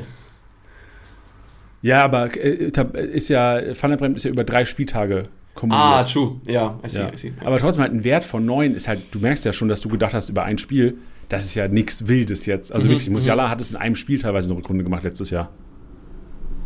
Ja, aber auch andere Positionen und, und, und andere Maßstäbe, wenn du ja, klar, da jemanden bei Bayern siehst, der da in ja, jedes Dribbling reingejagt wird und so weiter. Safe, gebe ich dir recht. Kategorie Torhungrig und da können wir auch ein paar Learnings draus ziehen, weil Laszlo Benesch lässt nicht abreißen. Der Kollege 15 Abschlüsse in drei Spielen, enorm geiler Wert, vor allem wenn du bedenkst, dass er halt auch noch Überpassaktionen, der, der ist quasi so oft am Ball über Standards. Lasso Banish bleibt einfach einer der kippes relevantesten Spieler der zweiten Liga. Und auf der 2 Bretagne, Wien Wiesbaden. Und ich fand ihn auch gegen KSC, du hast das Spiel nicht gesehen am Freitagabend. Mhm. Ich fand ihn wirklich strong. Der hat klar diesen Abschluss, das Abschlusstor gemacht, aber der ist immer wieder zu Abschlüssen gekommen, hatte so einen enorm geilen Abschluss mit der Hacke aus der Luft, der irgendwie an die Latte gegangen ist. Also Wien Wiesbaden hat wirklich einzelne Akteure drin. Mattisen, Bretagne, Vukotic, die wirklich enorme Kickbiss, also Häuser, auch wenn er jetzt momentan nicht mehr so stark punktet, aber die haben wirklich Leute drin, die einfach durch ihre körperlichen Gegebenheiten Kopfballstärke, Vukotic, Bretain, Mathe sind im Grunde auch Klärungsaktionen, enorm Kickbiss-relevant sind und ist auch sowas, was sich bestätigt. Einfach Hinrunde haben wir es auch schon gesehen, Rückrunde bestätigt das Ganze. Und wir sehen Tabakovic einfach als Zielspieler von der Hertha, der auch schon ordentlich genetzt hat. Ist, ist ein solider Stürmer, der über 14 Aktionen 133 Punkte geholt hat in der Kategorie Torhungrig. Flankenbeste, Obermeier auf der 1. Und der gefällt mir auch richtig gut. Den hätte ich auch sehr, sehr gerne im Team. Ja, ich habe Obermeier bei dem besagten Spieltag von Osnabrück gegen Paderborn aufgestellt und da wurde ich auch wieder ein bisschen gebrochen. Aber an sich finde ich, äh, Paderborn ist auch ein Team, das brutal über die Rohpunkte kommt. Die waren auch letztes Jahr, ich habe ja ähnlich wie Bench auch im Studium eine Arbeit über, über Kickbase und über Rohpunkte und so weiter. Und die waren letztes Jahr tatsächlich kumuliert betrachtet das Zweitligateam mit den meisten Rohpunkten. Also wirklich, wirklich stark, wenn man da vergleicht. Ähm, Darmstadt und Heidenheim sind irgendwie auf 8 und 9 gelandet, damit aufgestiegen. Und Paderborn auf der 1, wenn man die Rohpunkttabelle sich anschaut, nur irgendwie auf Platz 5 oder 6 gelandet. Aber wie gesagt, Paderborn gefällt mir fußballerisch auch echt ganz gut. Ja, die machen echt gute Arbeit. Also performen auch so ein bisschen unter. Klar, jetzt gegen Düsseldorf gewonnen, 4-3, auch wildes, wildes äh, Torschussfestival. Ich kann mir auch vorstellen, dass am Wochenende gegen Lautern wieder offensiv explodiert auf beiden Seiten. Ähm, aber ja, ist auch ein Team, was so ein bisschen unterperformt einfach momentan. Also klar, Musia-Abgang musst du erstmal verkraften, aber vom Spielstil her hat es ja jetzt wenig geändert trotzdem. Also außer, dass du diesen Anführer hast auf der linken Schiene. Ja, sehe ich ähnlich. Dann mit drin Cuisance, Osnabrück. Wir haben öfters auch gleich mal Osnabrücker mit drin. Da musst du halt auch differenzieren. Die haben auch Spiele in Überzahl gehabt. Oder ein Spiel in Überzahl gehabt, wo die enorm viel gepunktet haben und auch früh. Ich glaube, das war ja Paderborn mit Kleefisch, ja. was relativ früh ähm, passiert. Wird gebohrt bei dir? Ich glaube, hier wird entweder gebohrt vor der Tür oder gesaugt, aber es ist auf jeden Fall gerade deutlich lauter geworden, ja. ja Gut, ah, dass man das hört. Ja, nur minimal, nur falls die Leute okay, sich draußen, okay. äh, dass sie sich nicht wundern. Ähm, also Cuisance mit 10 Flanken, 30 Punkte, ähm, auch ein, ein, starker Wert. Cuisance ist für mich einer, der so ein bisschen äh, Pech hat auch. Der hat so viele Abschlüsse, der ist in der Kategorie Toren nicht auch in den Top 10. Also wirklich Osnabrück, ja auch Team so momentan, wo sie wahrscheinlich die Best Performance in der Zweitligasaison momentan hinlegen. Äh, misst so ein bisschen out, was Kickbase-Punkte angeht, weil er halt einfach teilweise die Dinger nicht reinmacht. Köhn haben wir auch noch auf der 3, auch mit 9 Flanken, 27 Punkte, nichts Überraschendes. König der Lüfte, Ambrosius gewinnt 21 Luftzweikampf, äh, Luftzweikampfduelle, 63 Punkte sofort, Dir KT und Matanovic. Ambrosius auch einer, der ähm, so ein bisschen auch der Gewinner ist 2024 beim HSV, oder? Also wäre für mich kein Startelf-Kandidat gewesen, wenn ich ins Jahr gegangen wäre. Ja, vor allem, wenn du halt überlegst, dass der HSV irgendwie auch viel mit Ausfällen zu kämpfen hat und so, dann wird es irgendwie schon ein bisschen logischer. Aber wenn du jetzt meintest, dass das aus den letzten drei Spielen kommt vom HSV, kannst du dir vorstellen, aus welchem Spiel da dieser enorm hohe König der Lüfte oder Kopfballwert kommt bei Ambrosius? Weil wen hatten sie jetzt? Die hatten Hertha, ja, die hatten den KSC und Schalke. Ja, ich glaube, Schalke war schon so, dass es auch vom Ballbesitz her sehr Schalke-lastig war und Schalke da enorm gedrückt hat. Also da hat Ambrosius auch 156 Punkte gemacht. Ähm, klar mit zu Null Bonus, aber sehr, sehr viele Rohpunkte. Aber generell, also du hast ja, du verlierst gegen KSC, der macht einen Huni. Du gewinnst mhm. knapp gegen, äh, gegen Hertha, der macht einen Huni. Der hat halt im Grunde immer, der hat Terodde verteidigt, der hat Matanovic verteidigt, der hat äh, Tabakovic verteidigt.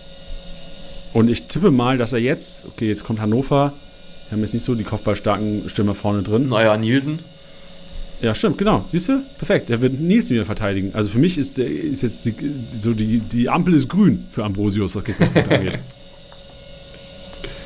Die anderen beiden, so Diakate, ja, weil sie halt hinten drin stehen, viel klären und Matanovic, weil er halt einfach wirklich, ähm, weil Karlsruhe auch ein Team ist, was gerne mal. Fuck, ich brauche ich brauch unbedingt äh, Vukutic. Digga, wenn ich hier sehe, dass die Matanovic so oft vorne suchen, 18 gewonnene Luftzweikämpfe, 54 Punkte, als würde er irgendwas gegen Vukutic gewinnen. Ja, zweifelhaft. Kannst du mir nicht, kannst mir nicht erzählen. Wenn da der Vukutic mit zwei Metern ankommt. Ja. Ach, die spielen ja gegen Nürnberg am Wochenende. Das ist richtig. Ich habe gerade schon überlegt, warum du jetzt auf den KST gekommen bist. Ich glaube, sogar KST ist in den nächsten Wochen gar nicht mal dabei bei, bei Wiesbaden. Ach, weil die am letzten Freitag gespielt haben. Shit, okay, die okay. haben letzten Freitag gespielt. Ja, gut, dann. Äh, ich brauche ihn doch nicht so dringend. Ich brauche ihn doch nicht so dringend. So, Kategorie Passmaschine. Und jetzt sieht man wieder, wo die roten Karten gelegen sind. Denn Kleinhansel Osnabrück vor einem Artig. Digga, vor einem Artig. Wie geht das? Kleinhansel 161 Punkte enorm stark gepunktet, gefällt mir auch richtig gut. Ich bin selbst Art, äh, Kleinhansel-Besitzer, Arctic leider nicht. Aber Kleinhansel ist echt für mich so ein kleiner, ein kleiner Rohpunkte-Hamster geworden. Ordentlich am, am Sammeln, auch wenn es mal nicht läuft, wenn die verlieren sollten oder unentschieden spielen jetzt wie, wie zuletzt. Der Punkt ist einfach solide, braucht man sich keine Gedanken machen für 2 Millionen, auch ein komplett fairer Preis momentan. Artig auf der 2, wie schon angesprochen, 156 Aktionen sind auch die zwei, die die Kategorie mit Abstand regieren. So Kleinhansel, Artig over everything, was Rohpunkte angeht. Danach kommt Cuisance, Leopold. Boah, Digga, ich kann mein Leopold nicht abgeben, wenn ich das sehe. Eigentlich muss ich beide behalten, aber kriege krieg ich finanziell nicht hin. Ähm, ernst sehen wir El Hankuri. Bench hat den, der hat heftig gepunktet am Wochenende. Ich glaube, der hat 160 roh gemacht, obwohl die nicht gewonnen haben. Also enorm viele Torabschlüsse, enorm viele Ballaktionen. El Hankuri, echt so ein kleiner Fantasy-Sleeper. Ähm, Seguin, Hugonet, Gnase, und ja, regiert von vielen Osnabrück-Spielern momentan. Hugonet sich auch drin. Digga, ich kann mein Hugonet und mein, mein, äh, mein Leopold nicht abgeben, wenn ich das sehe. Ich liebe diese Kategorie. Ich liebe die Kategorie Passmaschine. Wenn ich da Leopold. Ist halt Rohpunkte pur, gell? Genau, und ich liebe Rohpunkte. Kreativzentrum, der ist Banish vorne. Keine Überraschung. Banish mit 8 Aktionen, 70 Punkten. Saliakas, Obermeier und auch Gotha sind vorne drin. Saliakas auch einer, der so ein bisschen besser reingekommen ist in 2024 als Rückrunde oder als Hinrunde diese Saison, oder? Ja, finde ich schon. Ich finde allgemein da zwei Schienenspieler mit Obermeier und Saliakas zu sehen eigentlich ganz geil und auch ein bisschen unerwartet, weil ich natürlich schon eigentlich eher da irgendwie einen Sechser, Zehner drin sehe, der die Dinger da regelmäßig durchsteckt. Aber da so Außenspieler zu haben, gibt mir eigentlich auch echt viel. Ja, ich muss gerade mal gucken. Ähm ja, ich, ich, bin immer noch beim Vukutic im Kopf. Ich, ich habe ja geguckt, die spielen ja in zwei Wochen gegen Paderborn. Da könnte es auch ordentlich schallern, was Rohpunkte angeht für den Kollegen. Aber gut. Das bleibt. Ich, ich muss jetzt aufhören, damit darüber zu diskutieren. So, die Konkurrenz hat eh schon Gebote drauf platziert, an die ich wahrscheinlich nicht rankommen werde. Gut, Leute, wir gehen in Einkaufswagen. Außer Anton, du hast noch was, was dir 2024 aufgefallen ist in der zweiten Liga. Hast du so ein, zwei Spieler, die du vielleicht jetzt immer aufgestellt hast? Oder bist du echt so ein Blocksetzer, der einfach rein nach Matchups geht? Scheißegal, welcher, welcher Spieler das ist. Ich gehe tatsächlich brutal nach Matchups und ich glaube, wenn ich in der Championship gucken würde, da hast du ja auch immer die irgendwie fünf Spieler, die du am meisten aufgestellt hast. Das ist auch echt langweilig. Ich habe Benesch zehnmal aufgestellt, Rese siebenmal, Hartl siebenmal, Feray fünfmal, Glatzel fünfmal. Also das ist nichts, was jetzt äh, irgendein Undercover-Tipp gewesen wäre. Aber hast du in der Championship irgendein Team, von dem du eigentlich brutal viel hältst, aber trotzdem zu selten in deine Aufstellung reinpackst? Boah, zu selten reinpacke. Ähm, also ich, ich, halte viel mehr von Magdeburg, als sie äh, ausschütten. Mhm. Und da hatten wir letzte Woche, ich weiß nicht, ob du den Podcast letzte Woche gehört hast, hatten eine ganz interessante mhm. Statistik. Magdeburg das Team mit dem meisten Ballbesitz, aber nur den elf meisten Torschüssen. Und das ist ja auch so ein bisschen die, die Krux. Man denkt immer, Magdeburg, die haben so viel Ballbesitz, die machen so viel. Ja, die machen auch viel. So in der Passmaschine sind die öfters mal drin. Aber diese richtig fetten Kickbase-Punkte holen die halt irgendwie zu selten. Ja. Aber ich stelle sie trotzdem auf. Ja, bei mir ist ganz ähnlich. Ich halte ziemlich viel von Paderborn spielerisch, aber auch zu Magdeburg ganz ähnlich. Da fehlen mir so ein bisschen die Big Boys. Also in der Championship willst du ja irgendwie immer mit den großen Jungs gehen, die irgendwie auch viele Punkte machen. Und klar, bei Magdeburg hast du natürlich Artig, den du immer reinschmeißen kannst. Aber sonst im Team und auch bei Paderborn fehlen mir so ein bisschen die teuren Spieler, wo ich sage, die holen mir halt safe die 200 Punkte für Championship. Ja, es ist echt schade, dass Musia gewechselt ist schon im Winter, ne? Weil ja. Artig, Musia habe ich auch wirklich immer auf. Ich gucke mal gerade, welche meine häufigsten Spieler auf sind. Ja, okay, guck mal. Banish auf der 1, also Banish 11 mal, Artig 10 mal, Wanizek 8 mal. Also ja, Muslia habe ich auch gar nicht so oft aufgestellt. Sechsmal nur Muslia. Ja, also im Grunde genommen siehst du auch, dass also Artek habe ich eigentlich immer drin. Weil von dem halte ich auch wirklich sehr, sehr viel. Aber sonst. Ich, also sonst gehe ich auch klar nach Matchups. Hast du schon aufgestellt fürs Wochenende? Nee, noch gar nicht. Aber wenn ich spontan reingucken würde, was haben wir da für Spiele? Ich würde ist tough, das Wochenende. Er ist wirklich tough. Ich habe mal gesehen. Weil Magde, also wir können mal durchgehen. So Freitag, Wien, Nürnberg, Vukotic stellst du auf. Dann machst du HSV, Hannover, Punktezerstörer, aber also auf, kein, auf keinen Fall Hannover aufstellen. Wenn dann vielleicht ein Benisch und Benisch-Glatzel-Kombi, wenn es Geld reicht, weiß ich nicht. Benisch, Pannebremt, Benisch, Ambrosius. Dann Braunschweig gegen Karlsruhe. Mhm. Schwer, weil Braunschweig defensiv echt gut steht zuletzt. Magdeburg, St. Pauli, kannst du in die Tonne kloppen. So geile Kickbase-Kicker, aber die zocken halt gegeneinander. Was passiert da? So, Traue ich noch nicht mal meinem Artig. Hm. Dann, klar, Düsseldorf gegen Elversberg. Machst, du musst eigentlich drei Düsseldorfer stellen dieses Wochenende, weil es halt einfach andere Partien nicht hergeben. Ja, finde ich auch. Das ist das einzige Team, wo ich, glaube ich, drei Spieler stellen würde. Und sonst würde ich vermutlich außenrum gucken, dass ich jemanden vom HSV, vielleicht einen Warnizek, vielleicht einen Philippe, Osnabrück, Rostock, auch wenn es irgendwie man es für beide Teams so drehen kann, dass es eigentlich ein Sieg werden muss, glaube ich nicht, dass das so ein punktestarkes Fußballspiel wird. Fürth gegen Hertha finde ich sehr schwer, weil Fürth zu Hause echt eine Macht ist, aber die Hertha halt vom Kader auch echt gut beieinander ist und wenn jetzt Rese eventuell mal wieder starten kann, sogar haben die natürlich schon auch echt ein großes Faustpfand da. Und Kiel in der aktuellen Form gegen Schalke weißt du halt auch nicht, was du kriegst. Ja, gebe ich dir recht. Also genau meine Gedanken. Ich sehe auch, also wahrscheinlich musst du sogar mit dem FCK daheim gehen. Also, oder so. Also, Na klar, du musst. Nee, nee, weil, also Lautern daheim unter Flutlicht, da ist der Gegner scheißegal. So, ich werde ich werd keinen einzigen Spieler vom FCK aufstellen. Wirklich? Auch nicht? Ach, nachher nicht? Nein. Digga, weißt du, wie viel Paderborn, die haben vier, drei Kisten gefangen gegen Düsseldorf. Ja, daheim. das ist richtig, aber ich, ich bin nicht überzeugt von dem Fußball, den Lautern spielt. Deswegen ja, tue ich mich ich auch nicht, aber wir haben Ragnar das ist richtig. Und irgendeiner fällt ihm schon auf den Kopf, gell? Ja. Also, das ist schwer. Also, also Paderborner, ich, ich, gegen Lautern stelle ich eh nie auf. Aber also wären wahrscheinlich drei Düsseldorfer und wie du gesagt hast, so vielleicht zwei, drei Big Boys, Vukotic, vielleicht mal ein Benesch, vielleicht ein Wanizek, vielleicht machst du Hartelartig, weil du kannst ja auch, du hast ja auch günstige Lückenfülle und dann machst du Defensive vielleicht Osnabrück, wenn du denkst zu null, auch relativ wenig gefangen zuletzt. Passiert es dir oft, dass du bei so Spielen wie Wiesbaden gegen Nürnberg so eine göttliche Eingebung hast und dann sagst, boah, ich stelle drei Nürnberger auf und dann verlieren die irgendwie 3-1 in Wiesbaden und der ganze Spieltag ist schon kaputt? Ja, also ich, ich bin eigentlich kein Fan davon, freitags schon drei Spiele aufzustellen. Fast, weil so Freitagsspiel, dass die Challenge am Freitag kaputt ist, fällt mir immer schwer, so Samstagmorgens zu realisieren. Ja, das bricht das ganze Wochenende, gell? Also man muss. Ja, okay, Freitags so arg ist es auch nicht, aber. Ja, ja genau. aber ja. du weißt, was ich meine. Ja, safe. Wild. Gut, äh, Anton, wir gehen zum Einkaufswagen. Da gibt es Kaufempfehlungen bzw. Äh, Geldmachempfehlungen, vor allem für alle, die neu gestartet haben. Ich brauche ein bisschen Geld. Mal sehen, wie wir gleich reinzaubern werden. Jannis Einkaufswagen.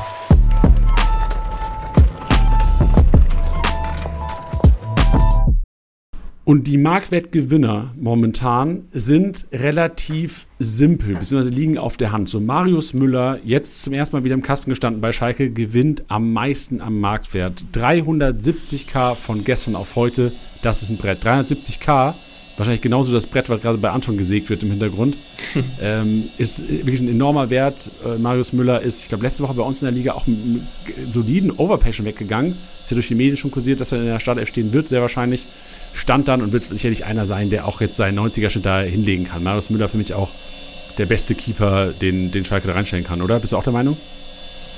Ja, wahrscheinlich schon. Gehe ich mit. Gut.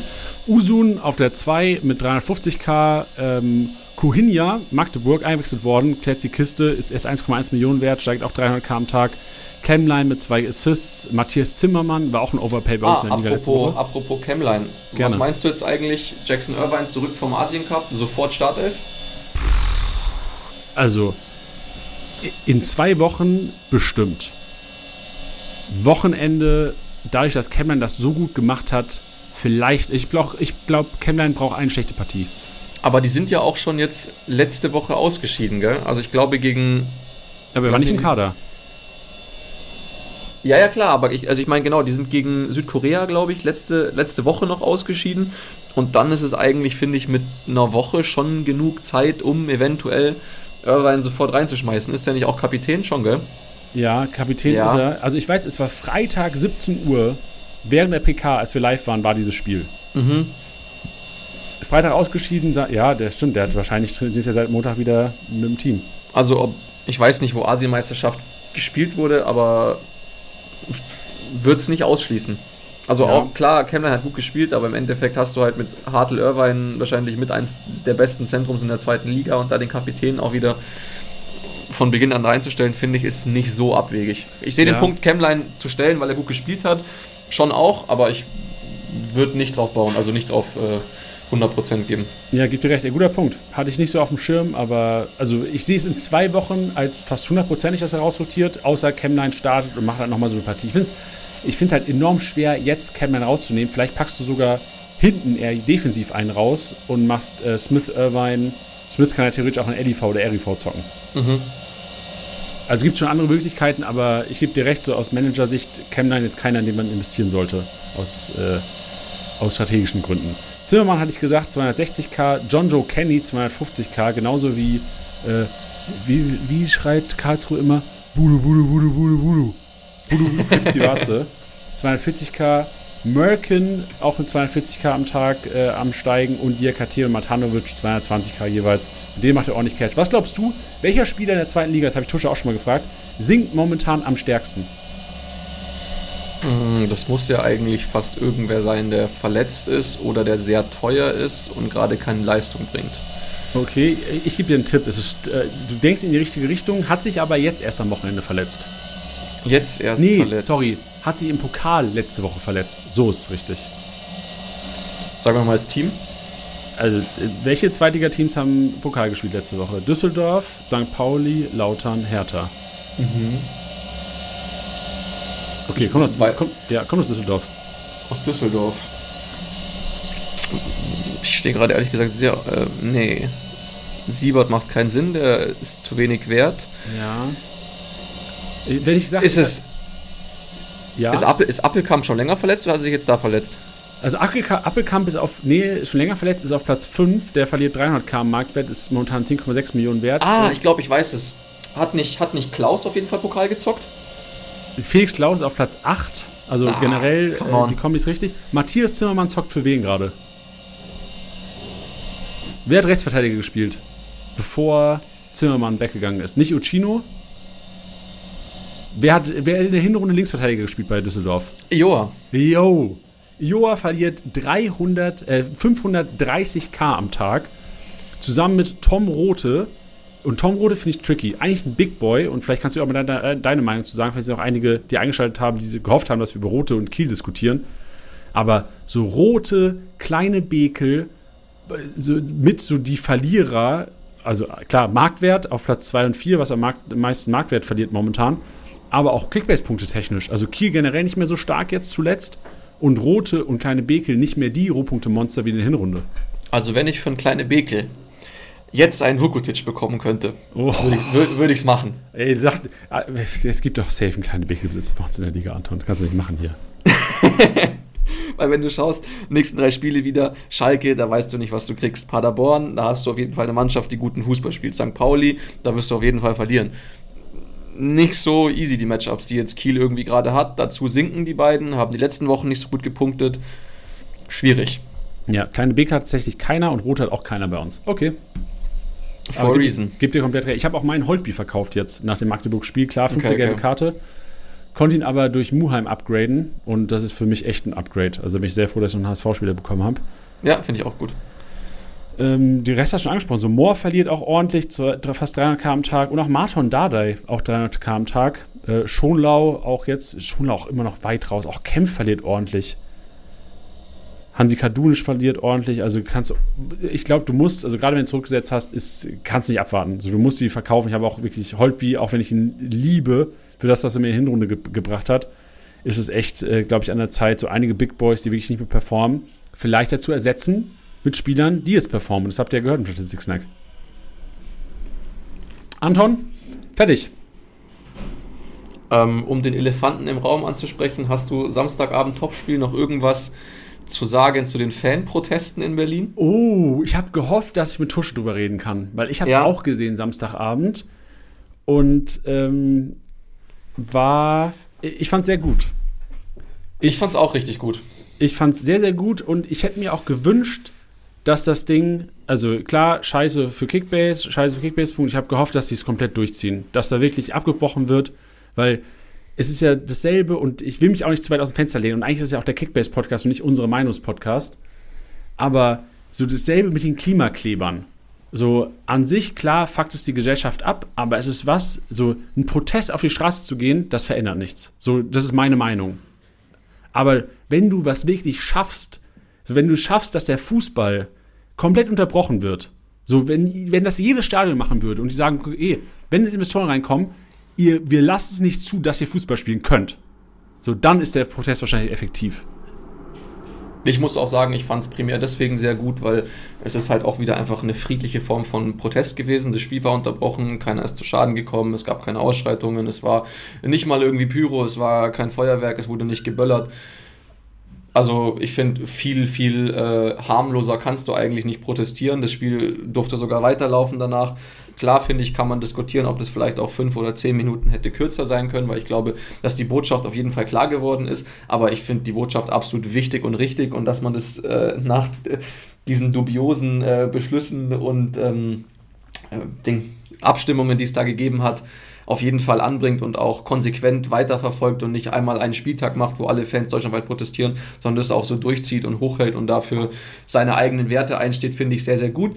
Ich glaube, dass du aus Fansicht dich aber auch selber nicht zu groß sehen darfst im Sinne von, ähm, ohne uns ist der Fußball gar nichts und wir bestimmen alles und äh, ihr könnt nicht alles über unseren Kopf hinweg machen aber viel mehr finde ich das von Seiten äh, irgendwie von Experten, Kommentatoren und sowas, finde ich, da ein bisschen zu wenig Verständnis für herrscht, weil man dann irgendwie schnell immer in die Kerbe schlägt. Ja, aber Vereine haben doch auch Investoren und da seid ihr nur halb so konsequent. Und ich finde, dass das schon einfach nochmal ein ganz anderes Paar Schuhe ist, ob jetzt irgendwie ein Verein Investor bekommt oder dann irgendwie eine ganze Liga und eventuell an einem Wettbewerb sich nochmal irgendwie Parameter ändern und anders vermarktet werden. Weil zu erwarten, dass ein Investor reinkommt und dann keine Ansprüche stellt und nur Geld gibt und die Liga besser macht, ist, finde ich, ein, äh, ein bisschen blauäugig. Und was man dazu wahrscheinlich auch noch sagen muss, dass die Gelder, so wie sie reinkommen würden, ja auch absolut unfair verteilt sind. Also, dass man dann wieder sagt, die Großen bekommen am meisten und die Kleinen weniger und für was die Gelder dann verwendet werden müssen und dürfen, ist ja auch nicht immer ganz sauber geklärt. Ja, äh, sehr, sehr schön formuliert, Anton. Ich glaube, sehr viele Leute draußen und auch ich kann relaten mit deiner Meinung. Ich finde, ähm, also ich weiß nicht, ob ich das richtig mitbekommen habe. Ich habe mich jetzt nach Samstagabend, ich war davor nicht so richtig gut informiert, was den Case angeht, habe mich so ein bisschen informiert und will nur noch mal äh, Rücksprache halten, ob das wirklich so stimmt oder ob du da eine Ahnung zu hast. Es war doch so, es gab doch eine Abstimmung, wo sich dagegen entschieden wurde, richtig? Genau, und das war die erste Abstimmung. Genau, und dann frage also frag ich mich erstmal, warum wurde das nicht akzeptiert? Und dann gab es doch eine geheime Abstimmung, wo doch sogar hier der, der Kühn von Hannover 96, glaube ich, nicht die Meinung des Vereins sogar wiedergegeben hat, oder? Und dann wurde er quasi dafür gestimmt. Ist, ja, ich glaube Ja. Ich glaube, bei Kind, Martin Kind ist es. Ah, wo ist denn Kühne ist HSV, gell? Oder Kühne war HSV? Ist, Kühne ist HSV oder war ah, genau. HSV, genau. Ja. Ähm, ich glaube, es ist nicht 100% sicher, weil es eben geheim war, dass äh, Kind sich da gegen die, ähm, wie sagt man, Weisungsbefugnis des Vereins äh, gewehrt hat. Aber man geht stark davon aus, dass es die entscheidende Stimme gewesen ist. Vielleicht ist es auch schon sicher. Ich kann es dir auch nicht sagen, weil ich nicht so in dem Topic drin bin. Aber ich finde auch, dass eine anonyme Abstimmung eigentlich nicht in Ordnung ist, weil ich finde, dass sich Vereine, wenn sie sich dazu entscheiden, irgendwie pro Investor zu stimmen, das meiner Meinung nach ihren Fans auch erklären sollten, weil ja. es ja eventuell für einzelne Vereine auch gute Gründe gibt zu sagen, wir sind dafür. Aber ich finde, dann soll man auch so ähm, gerade sein und sich vor seinen Fans stellen und sagen, hey, die und die Gründe sprechen für uns dafür. Wir haben Angst, abgehängt zu werden, deswegen stimmen wir dafür. Das kann man ja im Zweifel auch mal nachvollziehen und darüber diskutieren. Aber das anonym zu machen, finde ich eigentlich nicht in Ordnung. Und auch eine zweite Abstimmung, um es auf Biegen und Brechen durchzubekommen, auch sehr schwierig.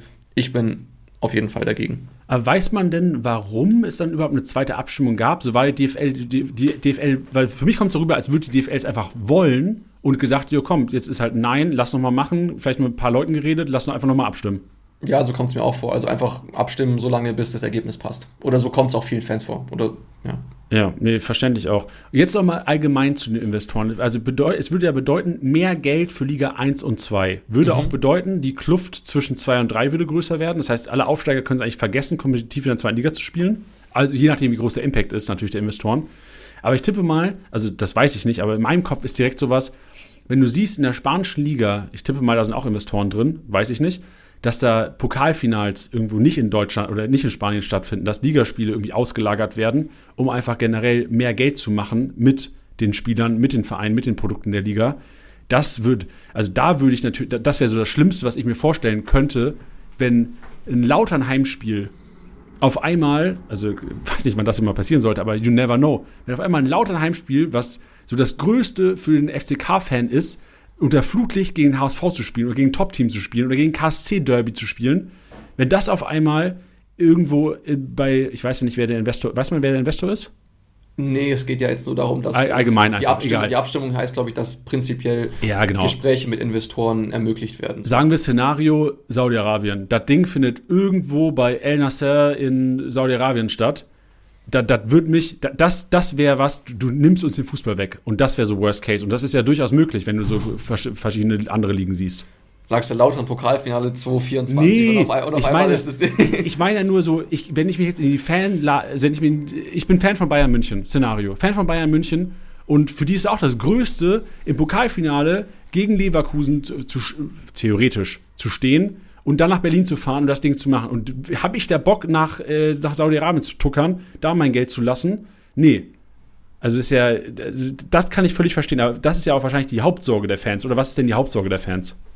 Ich glaube, dass also Auslandsvermarktung zählt auf jeden Fall dazu und ich glaube, dass auch immer noch eine große Angst ist, dass der Spieltag weiter gestückelt wird. Also sei es die Konferenz oder sei es ähm, die Anschlusszeiten von der zweiten Liga, dass sich um einfach mehr zu senden und besser vermarkten zu können, nochmal die Anschlusszeiten auf mehr Zeitpunkte verteilen. Ich glaube, in Spanien ist es auch so, dass es nicht mehr diesen einen Anschlusszeitpunkt gibt, sondern egal ob Samstag oder Sonntag, eigentlich vielleicht maximal mal zwei Spiele parallel stattfinden und der Rest alles Einzelspielzeiten hat. Und ich weiß nicht, also für mich, seit ich Kind bin, ist eigentlich das größte Fußballgut, das Deutschland hat, so ein bisschen die, die Samstagskonferenz. Und äh, das zu verlieren, ist, glaube ich, schon eine große Angst von vielen. Und aber die Auslandsvermarktung ist, glaube ich, das mitgrößte Paket, was da in dem Investorendeal besprochen werden würde. Und ich finde auch, wenn es nur der Supercup ist, das sollte auch hier gespielt werden, um Fans hier zu ermöglichen, ihre Vereine zu unterstützen. Ey, die Konferenz ist das beste Produkt, was Deutschland hat. Wirklich. Auf keinen Fall darf das weggenommen. Also wirklich, wir, wir müssen irgendwas mit Kickbase machen. Können wir was mit Kickbase machen? Wir, haben, wir sind auch hier mit der DFL close. Ich, wir, ich, ich spreche mal mit denen, Leute. Lass, lass mich das mal regeln. Ich habe gerade Spanien mal offen. Anstoßzeiten am nächsten Spieltag. Es gibt kein einziges Mal dieselbe Anstoßzeit. Es sind 20 Teams, 10 Spiele, Boah, Hilfe. 10 verschiedene Anstoßzeiten. Digga, also wie schlimm kann es werden? Du, ich würde mir, also klar, Kickbase-Manager gucken trotzdem Bochum-Augsburg, aber das wäre, also. Aber weißt du, mein persönliches Leben wird sehr, sehr negativ beeinflusst. Weißt du, wer da eigentlich aufstehen muss? Alle Freundinnen und Freunde von Kickbase Manager. Ja, richtig. Wenn, wenn den ganzen Tag, das ganze Wochenende nur Fußball ist, dann bekommst du die ja gar nicht mehr zu sehen. Ja, das ist ein sehr guter Punkt, Anton. Da, eigentlich müsste das eine Werbekampagne sein. Eigentlich müsste Kickbase eine Werbekampagne machen, wo wir alle Partner und Partnerinnen von Kickbase-Managern dazu bringen, äh, vor die DFL-Zentrale in Frankfurt Innenstadt zu gehen. Ja, Tennisbälle mitnehmen und dann Abfahrt. Ja, also aber natürlich friedlich. Friedlich ist immer ja, das natürlich. Boah, jetzt, also ich bin, ich bin froh, dass wir darüber geredet haben und weil das war mir nicht so bewusst mit den Anschlusszeiten. Boah, wild. Also ist natürlich auch gar nicht sicheres und so weiter, aber auf jeden Fall die Angst von vielen, dass ja, völlig verständlich, nicht nur Geld völlig gibt, verständlich. Auch, aber ja. weil an sich musst du ja auch sagen, klar, ist es macht es international macht es natürlich schon Sinn, wenn wir mehr Geld oder wenn die Vereine mehr Geld zur Verfügung haben, dass wir einfach generell so ein bisschen England, äh, Italien, Frankreich, Spanien Kontra geben können, da mithalten können, weil im Grunde ist ja auch Wettbewerbsverzerrung, alle anderen machen es, wir nicht, wir haben einen Nachteil. Ja, aber die Premier League ist finanziell eh weg und ich habe nicht erstens nicht das Gefühl, dass du ähm, dass du spielerisch und von der Qualität irgendwie hinter Spanien und Italien wärst. Nee, nee, aber möglich, wenn wir nicht nachziehen, theoretisch. Ja, weiß ich nicht. Ja. Weil was ist denn das Hauptargument für die? Die, die, die DFL muss doch den Verein sagen, so, du hast diesen Vorteil dadurch. Was ist Ja, Wettbewerbsfähigkeit. International ja. wettbewerbsfähig zu sein, auf jeden Fall. Das ist bestimmt der Hauptgrund. Oh Mann, also ich verstehe natürlich auch, dass es Vorteile hat, finanzielle Sicherheit vieler Vereine, ähm, das, das verstehe ich schon. Aber für den Fan, klar willst du, dass dein Verein natürlich auch erfolgreich spielt, aber wenn du es nicht gucken kannst oder wenn du nicht hingehen kannst, dann ist es eh kacke. Und wenn du es am Wochenende um 11.30 Uhr dir reinziehen musst, dass die Leute in Saudi-Arabien da eine ordentliche Sendezeit für haben, dass sie das gucken können schon um 20.30 Uhr, dann ist für mich der Sinn des Fußballs auch ein bisschen verloren. Ja, wäre auf jeden Fall einfach ganz, ganz anders von dem, wie wir es kennen. Oh Mensch, scheiße. Aber also nur noch mal, weil ich das auch nicht weiß, gibt's Gibt es irgendwo noch eine Chance? Weil ist überhaupt eine Chance möglich oder theoretisch ist es beschlossen und die Sache ist durch? Mm, ich glaube, die Tatsache, dass jetzt ein Investorendeal oder das Reden und Kontakt aufnehmen mit Investoren so weit ist oder durch ist, das glaube ich schon aber ich habe nicht das Gefühl, dass das irgendwas ist, was man nicht nochmal irgendwie bereden, reglementieren oder kippen könnte. Also ich glaube schon, dass wenn man darüber spricht und protestiert und weiter klar macht, dass man da gewisse Ängste hat oder das auch prinzipiell nicht haben möchte, dass man da auf jeden Fall noch was tun kann. Ja, Ey, vielleicht, also Vorschlag, warum sagt man nicht einfach, wir legen uns fest, die Anschlusszeiten werden nicht verändert oder beziehungsweise nur minimal, dass man sagt, okay, wir, wir gewährleisten vier Spiele in der Konkurrenz am Samstag, äh, Konferenz am Samstag. Wir gewährleisten ähm, allen ersten Zweitligisten die Austragung der Heimspiele auf, äh, im eigenen Stadion.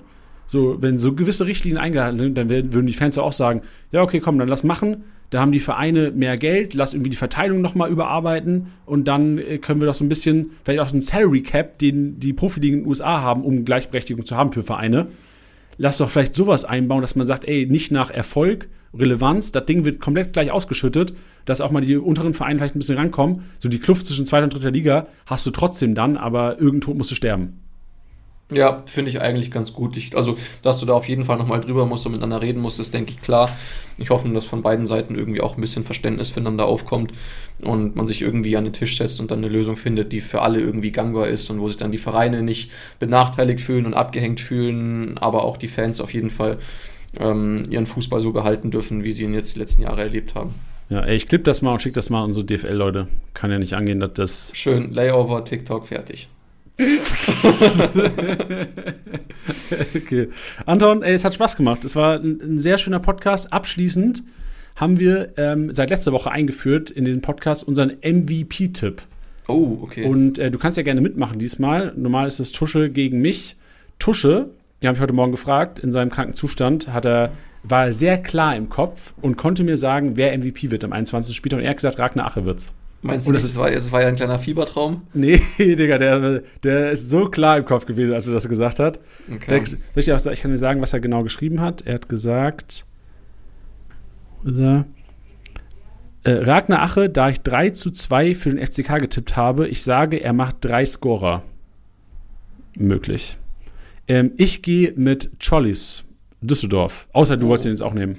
Nee, ich habe gerade kurz überlegt, ob ich auf Vermey gehe, aber ah, ja. dann will ich auch das ganze Spiel, glaube ich, gleich in Ruhe lassen.